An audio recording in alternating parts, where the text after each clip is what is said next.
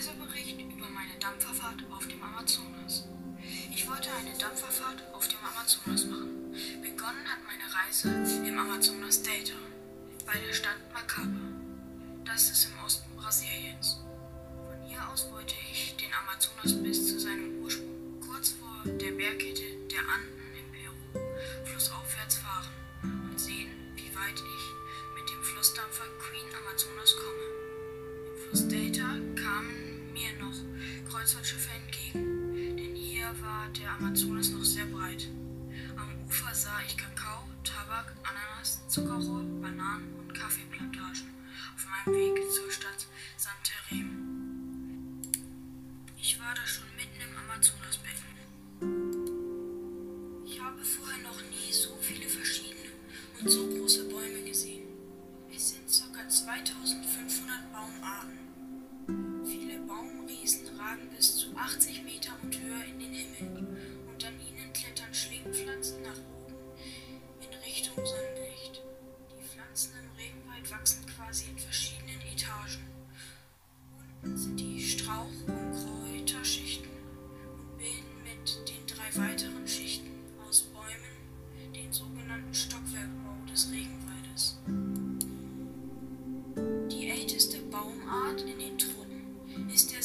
Der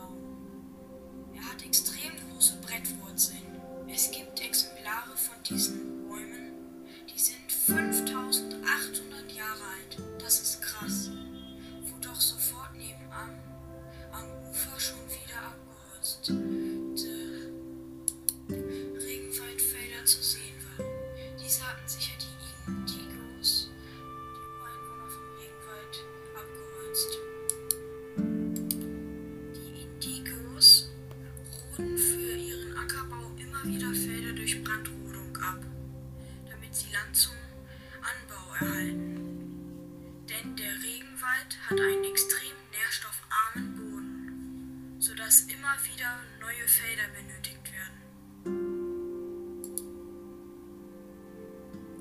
Was ich echt nicht für möglich gehalten hätte, aber wenn man genau hinschaut, kann man es erahnen. Der Regenwald wächst aufgrund der Nährstoffarmut des Bodens gar nicht aus, sondern auf dem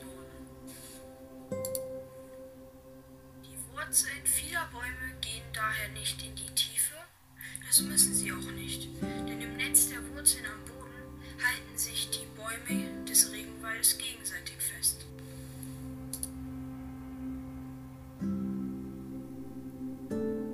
Es ist erstaunlich, wie der Regenwald das mit den Nährstoffen gelöst hat. Die wenigen Nährstoffe, die vorhanden sind,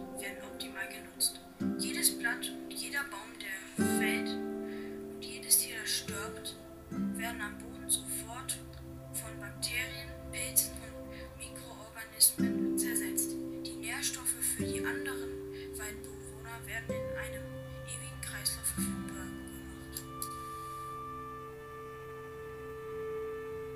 Im Regenwald gibt es eine enorme Vielfalt an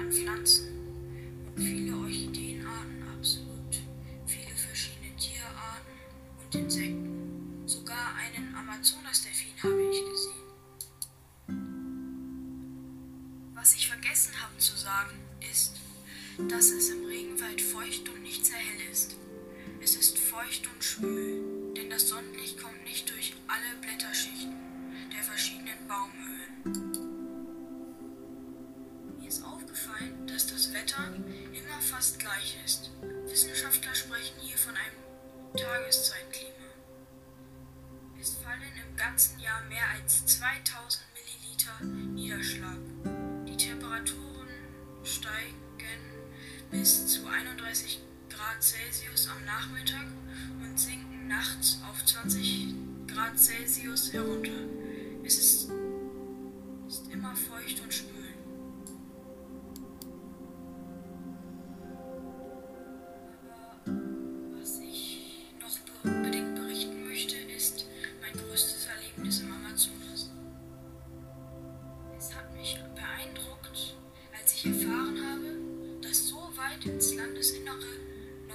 Einfluss von Ebbe und Flut herrscht.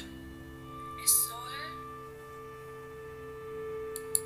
laut den Amazonasbewohnern mehrmals im Jahr eine bis zu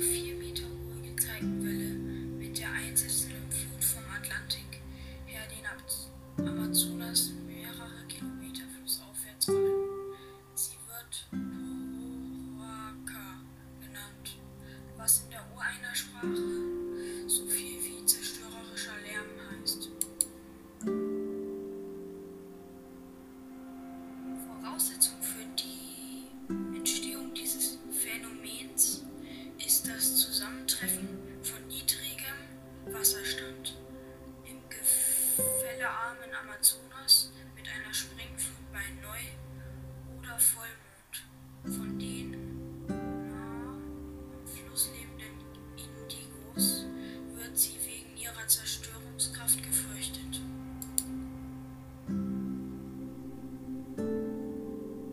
Vielleicht hat jetzt der eine oder andere Lust auf eine Reise auf dem Amazonas bekommen. Dann wünsche ich eine gute Reise. Euer Torben.